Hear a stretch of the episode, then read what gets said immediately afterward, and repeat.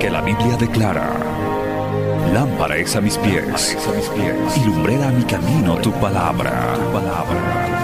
La Iglesia del Movimiento Misionero Mundial presenta Palabras de Vida Eterna, con mensajes que edificarán y llenarán tu espíritu. Con ustedes, el mensaje de hoy. Bienvenidos a Palabras de Vida Eterna. Llenemos nuestro corazón con la palabra de Dios. Gozosos recibamos el mensaje de salvación en Palabras de Vida Eterna. Este es el espacio, campañas y convenciones. ¿Dónde está, gloria al nombre del Señor, lo que tienes que hacer? ¿Dónde está, gloria a Dios, el esfuerzo que tú tienes que hacer? ¿Dónde está tu fe? ¿Dónde está, gloria al Señor? Si tú estás llamando al pueblo a tener fe, tú tienes que tener fe también, que Dios te va a suplir. Alabanza al Cordero. Hermanos, yo recuerdo una ocasión que estábamos, nos teníamos que calentar, hermano.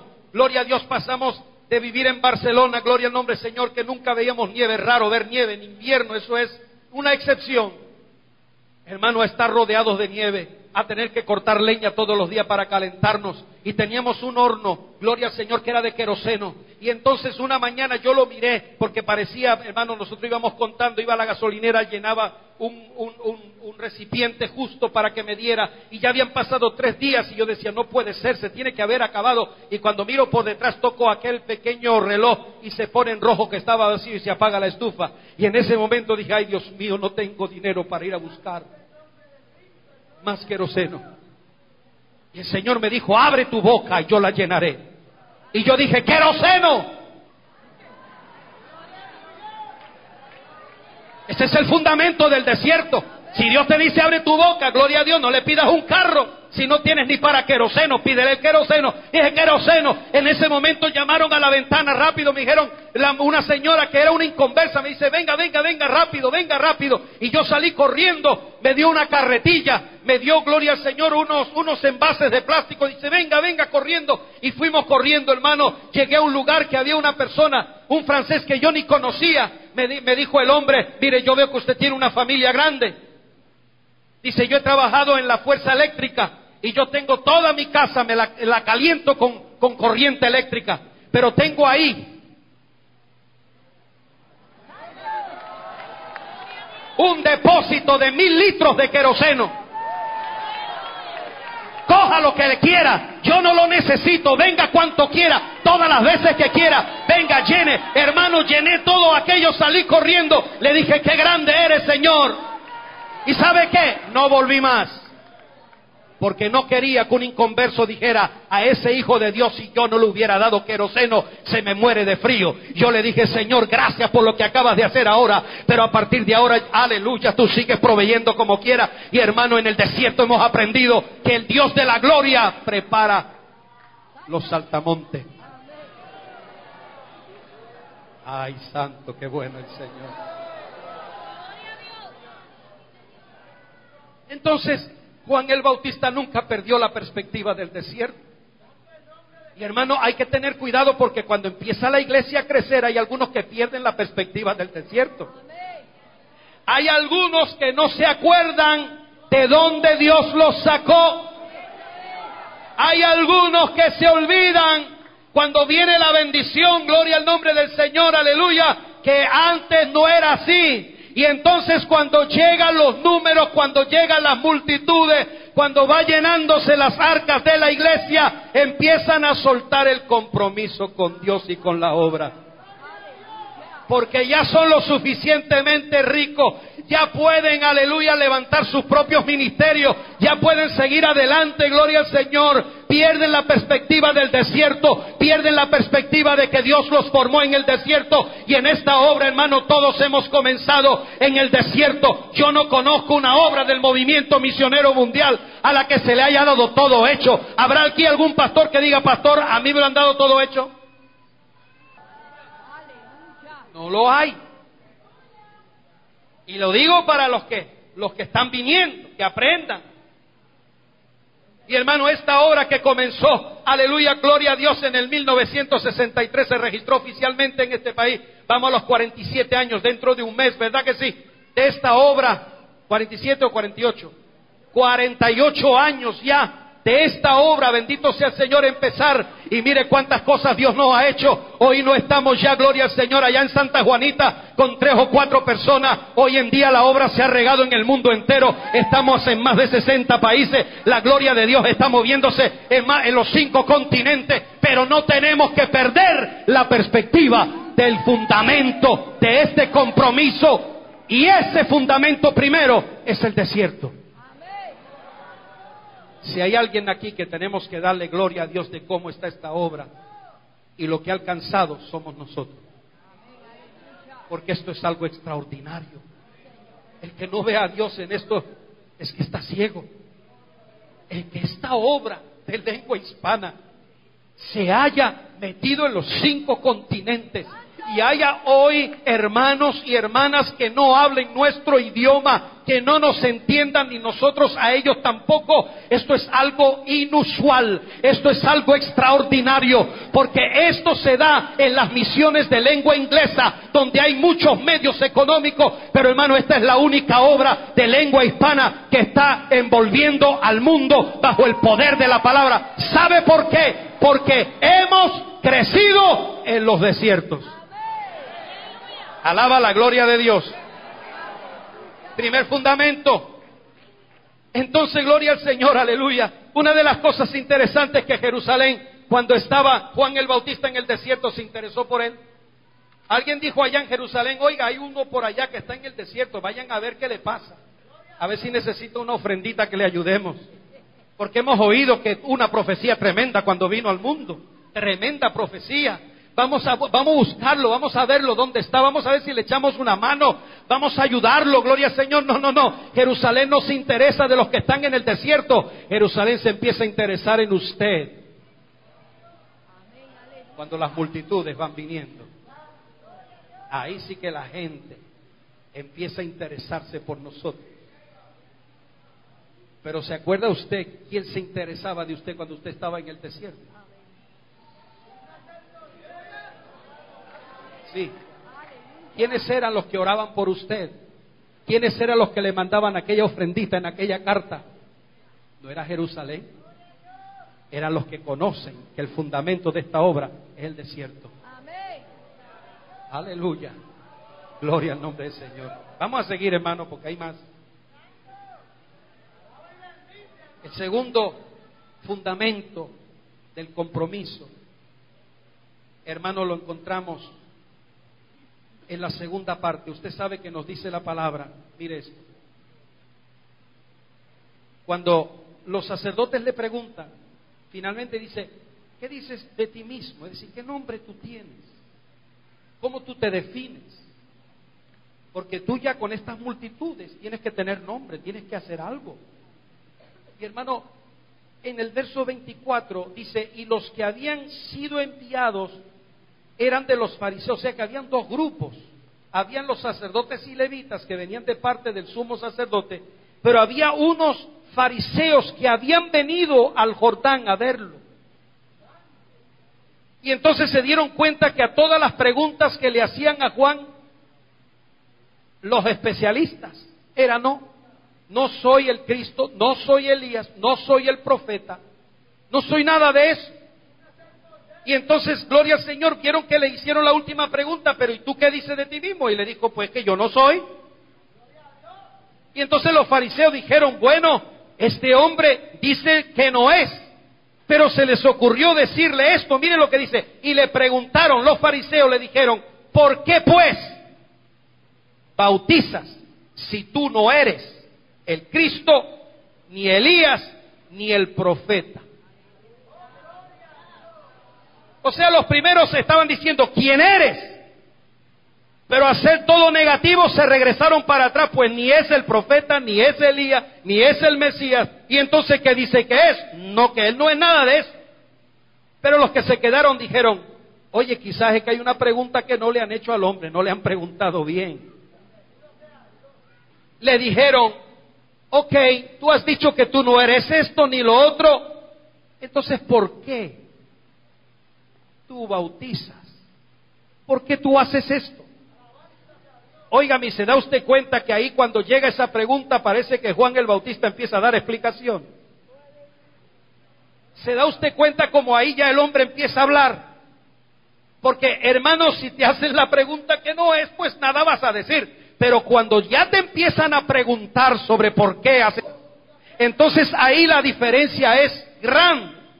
Porque de repente vemos a ese Juan que dice no y no y no y no ahora empieza a dar lujo de detalle. Es que no le pusieron la pregunta correcta desde el principio, porque ellos pensaban, si tú haces esto es porque tienes que ser alguien. Pero como él decía que no era nada de lo que ellos pensaban, entonces se fueron y dijeron, no es nada, porque hay gente que solo que busca es el nombre. Hay gente que lo único que está buscando es tener un nombre. Es que alguien lo nombre es que alguien diga a esta persona. Pero hermano, el fundamento del compromiso no está en la grandeza del nombre, está gloria al Señor en lo que estamos haciendo. Nosotros no estamos interesados en que nos conozcan por el nombre, ni por la grandeza del nombre, sino que nos conozcan por lo que estamos haciendo. Entonces ahí Juan como que se le alumbran los ojos y ven a este hombre, dice, oye, cambió totalmente. Antes todo era no y no soy y no soy y no soy. Ahora de repente Juan cuando le hacen la pregunta, ¿y por qué pues bautizas si tú no eres el Cristo, ni Elías, ni el profeta? Entonces Juan nos va a revelar ahora el segundo fundamento del compromiso. ¿Por qué hacemos lo que estamos haciendo. Clemente, ¿por qué has hecho lo que has hecho en las Antillas? ¿Por qué? ¿Por qué hemos hecho lo que hemos hecho? Ese es el punto. Eso, es lo que nos, nos tiene que definir a nosotros. Aquí no hay lugar para los que quieren nombre. Aquí no hay lugar para los que buscan renombre. Eh, eh, este, este no es lugar para eso. Hay algunos que creían que ya tenían un nombre tan grande, hermano, que podían hacer lo que les viniera en gana. Aquí el asunto es, ¿qué estamos haciendo? Y una de las cosas que aparece aquí es que él empieza a hablar gloria al nombre del Señor cuando le dicen, pues, porque tú bautizas. Entonces, mire lo que dice el 26. Dice, yo bautizo con agua. Yo bautizo con agua. Mas hay uno en medio de vosotros está uno que vosotros no conocéis. ¿Por qué haces esto? Porque hay uno que está entre vosotros y vosotros no conocéis. Y dice, gloria al nombre del Señor, este es el que viene después de mí. Cuando empezó a hablar de aquel que venía detrás de él, se le iluminó el corazón se le iluminó la mente, empezó a decir, quiere que le diga por qué hago lo que estoy haciendo, quiere que le diga por qué soporto el desierto, quiere que le diga por qué no ando llorando sobre mi condición, es que detrás de mí viene uno. Es que detrás de mí viene aquel es que detrás de mí viene uno que nació tres meses después que yo, pero que es antes que yo. Hay uno que es, aleluya, que viene detrás de mí, del cual yo no soy digno de desatar el calzado. Hay uno que viene detrás de mí. Y cuando empezó a hablar de ese que viene detrás de él,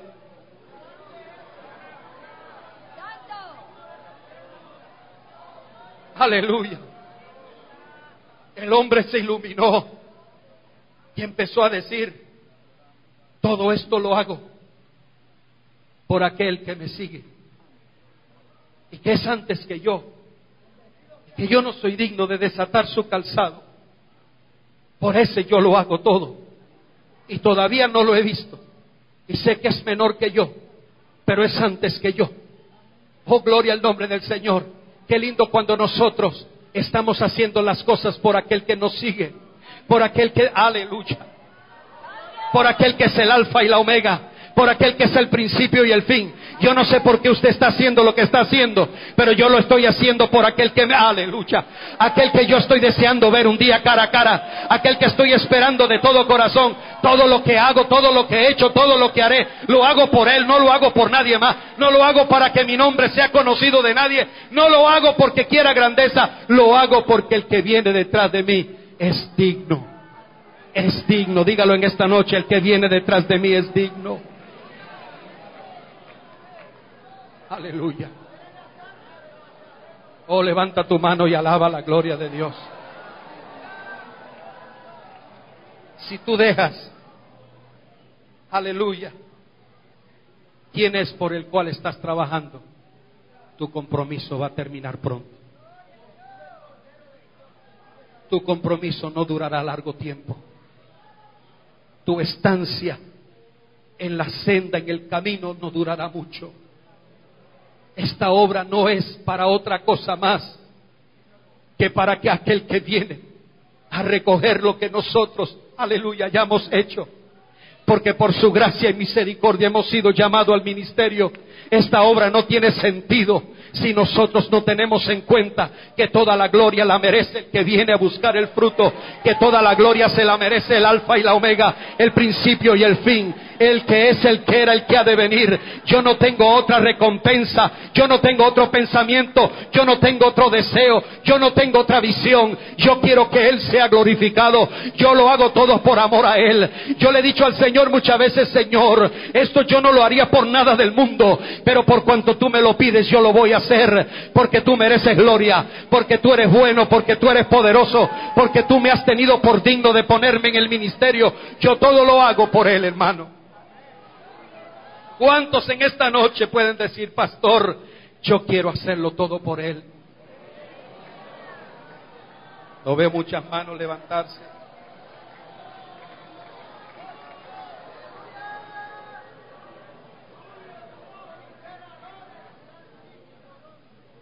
Aleluya.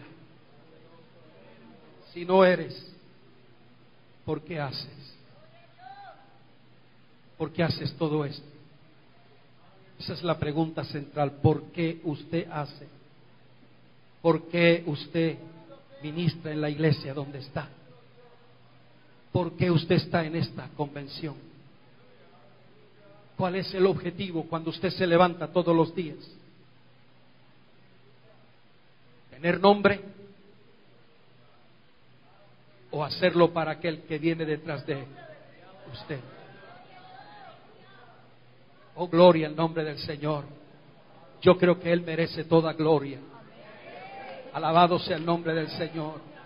Yo creo que Él merece toda honra. Yo creo que Él merece toda alabanza, toda adoración. Oh, gloria al nombre del Señor. Aleluya, gloria al Señor. Bendito sea Dios. Yo entiendo esto, hermano, de una manera clara. El compromiso nuestro es el de agradarle a Él si yo no le busco agradar a Él, entonces voy a perder mi compromiso rápidamente. ¿Ha pensado usted en este año decirle, Señor, este compromiso significa agradarte a ti? Es hacer todo lo que tenga que hacer por amor a ti. Es desvelarme por amor a ti. Es buscar las almas por amor a ti. Es levantar esa iglesia por amor a ti es ir a esa ciudad por amor a ti, es ir a ese país por amor a ti, es mantenerme en la lucha por amor a ti, para que tú puedas, Señor amado, aleluya, venir y recibir toda gloria, toda honra y toda alabanza. Aleluya. La motivación es lo que tiene que infundirnos el estar en la obra, hermano. Yo quiero ir al último el último fundamento es el que hemos leído. Gloria al nombre del Señor. Él era antorcha que ardía y alumbraba, mas vosotros eh, quisisteis regocijaros. Mire, déjeme hablarle de algo, hermano. Hay una perspectiva del tiempo de Dios cuando esta obra comenzó hace 48 años, todos nosotros pensábamos el hermano Ortiz estaría vivo todavía entre nosotros hoy. Todos nosotros pensábamos que el arrebatamiento de la iglesia vendría estando el reverendo Luis M. Ortiz en medio nuestro. Yo recuerdo cuando fui al primer congreso en el 82, congreso a los Estados Unidos, Chicago. Allá, gloria al Señor, yo le dije, Señor, yo he venido aquí para que tú me hables. Y él me dijo, yo te voy a mostrar cómo es esta obra. Y hermanos, fueron unos tratos de Dios poderosísimos. Yo todavía me acuerdo de aquella cancha de, de Jesús de Salvación, Salvation Army, que nos apagaban las luces. Cuando llegaba el final, nos apagaban las luces para que no fuéramos, hermano.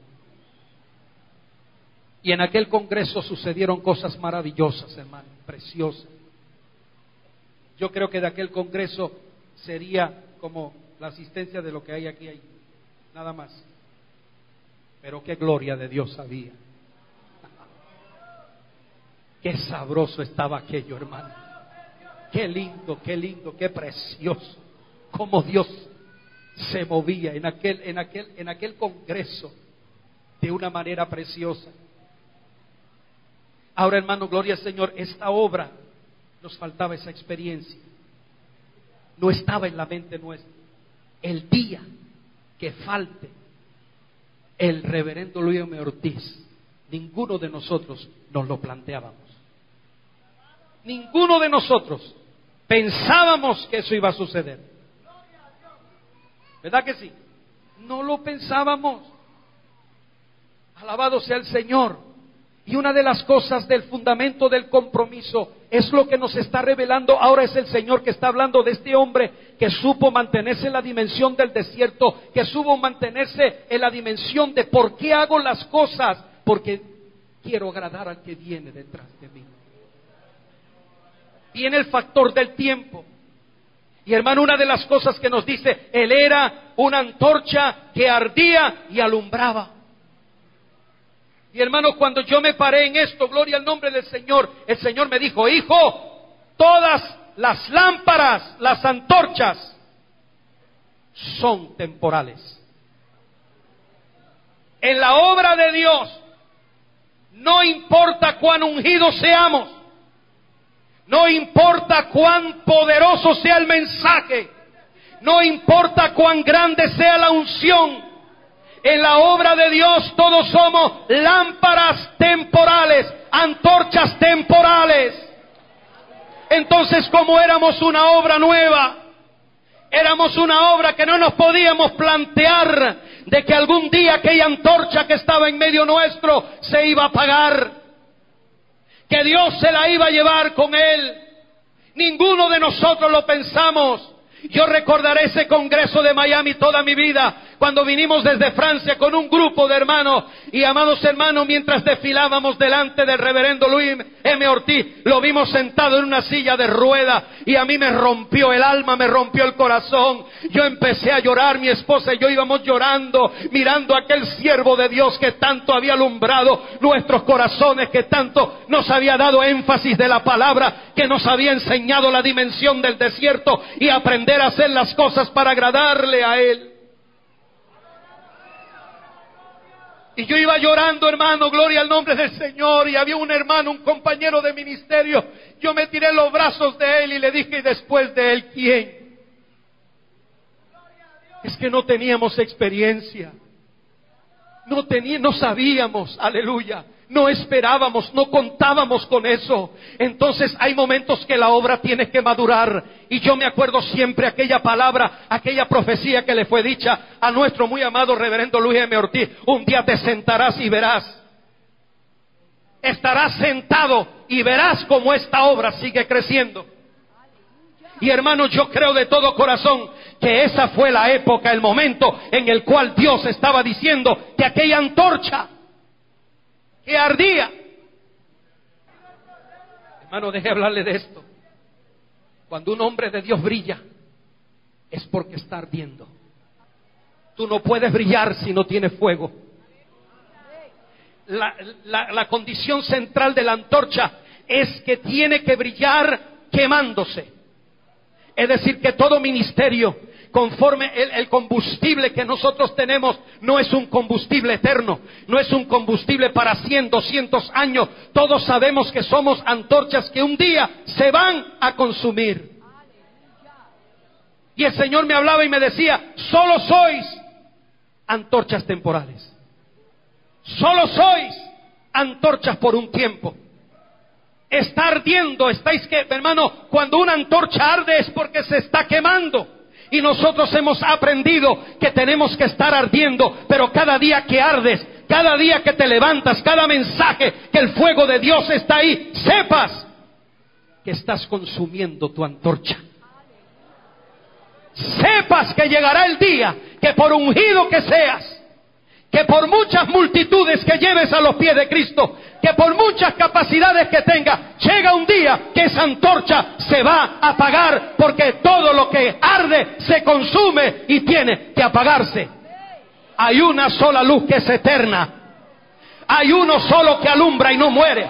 Hay uno solo que sigue en pie cuando se apagan las antorchas. Hay uno solo que sigue siendo la luz. Hay uno solo que se, aleluya, bendito sea Dios, que seguirá alumbrando, que seguirá presente. Y es lo que estaba diciendo Juan, aleluya, Él es el que os bautizará con Espíritu Santo y fuego. Yo tengo que darle a ustedes la transición porque yo estoy ardiendo, pero sé que Él, Él es la luz y la luz no se va a apagar, la luz no se va a detener. Esta luz que nosotros hablamos es la luz eterna es la luz de nuestro Señor Jesucristo. Nosotros solo somos antorcha. Él es la luz.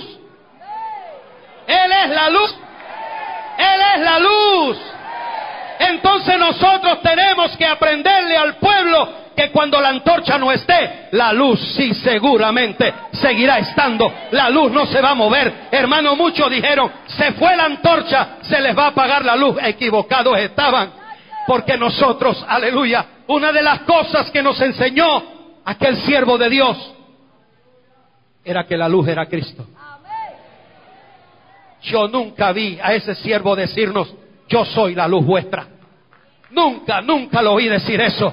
Y hermano, gloria al nombre del Señor, nunca lo vi decirle a nadie, mire, yo soy la luz, el día que yo me vaya, esto se acaba. Él siempre dijo quién era el que era la luz de esta obra quién era el que sostenía en pie esta obra. Y esta obra no se puede caer ni se va a caer porque nosotros seguimos creyendo que solo somos antorchas temporales, que un día nuestro combustible se nos va a agotar.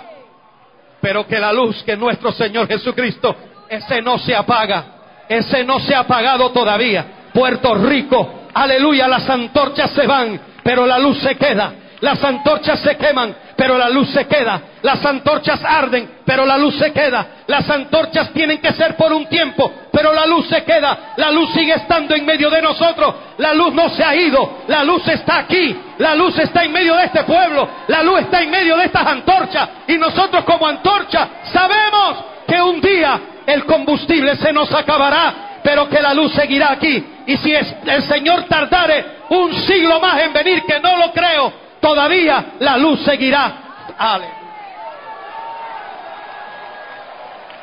Alaba, alaba la gloria de Dios.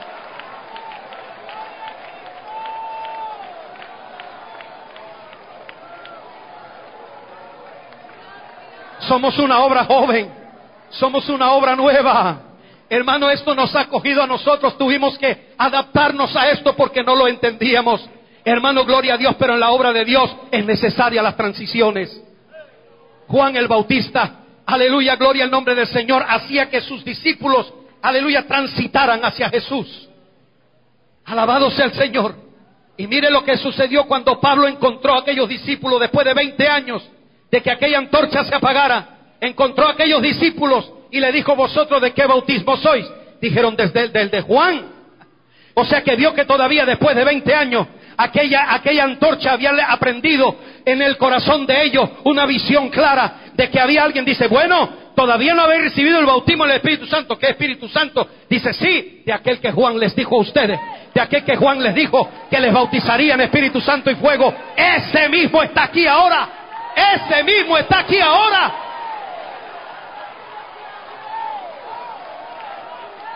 Ay, abasa, maquia, soja. No hay que temerle a las transiciones. Las transiciones forman parte del proceso de Dios. Tenemos que entender que eso es real, que las antorchas, las más refulgentes de las antorchas ministeriales se van un día a consumir. Pero la luz. Usted se imagina que en esta noche el reverendo Luis Omertí tuviera la oportunidad de entrar por esta puerta y viera que todavía seguimos aquí hablando de los fundamentos del compromiso. Diría, la luz no se fue. Siguen en la luz. ¿Cuántos siguen en la luz en esta noche? Hermanos, nosotros, aleluya. Oh, gloria al nombre de Jesús. Déjeme, yo quiero que así mismo como está de pie se adora a Dios es mejor todavía.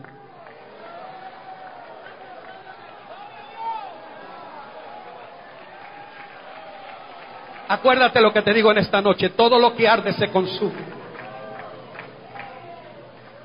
Transiciones son necesarias en la obra del Señor. Y hay una de las cosas que tenemos que entender. En segunda de Samuel capítulo 11, hermano, fue el momento en que David pensó que ya su tiempo de ir a la guerra se había acabado. Y dice que envió a sus soldados, pero que él se quedó. Pensó que era el tiempo de ya no salir más. ¿Y sabe qué sucedió? El pecado más horrendo que cometió en toda su vida. Porque pensó que ya el tiempo de él salir se había acabado. Ahora después empezó a salir de nuevo. Después de aquello, dijo, yo no me quedo más en el palacio. Y empezó a salir.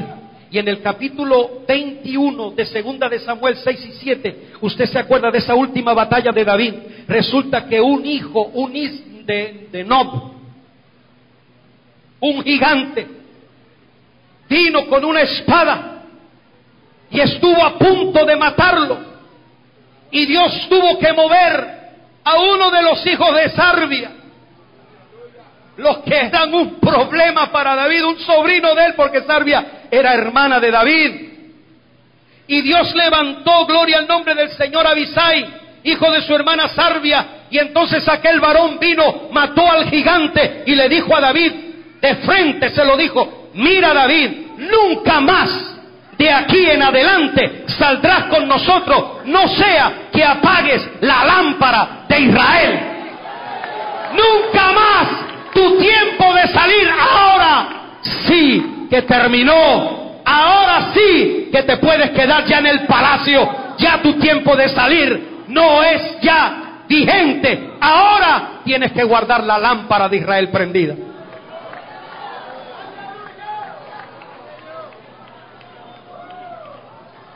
Hay que mantener.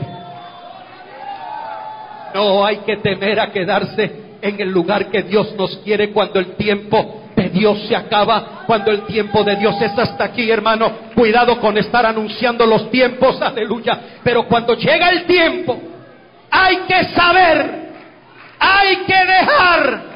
No significa deshonra, no significa derrota, significa de que hay que estar entendiendo que en la obra de Dios hay transiciones necesarias, hay transiciones inevitables, hay transiciones necesarias para que la luz no se apague, para que la luz siga alumbrando. Puedes alabar la gloria de Dios.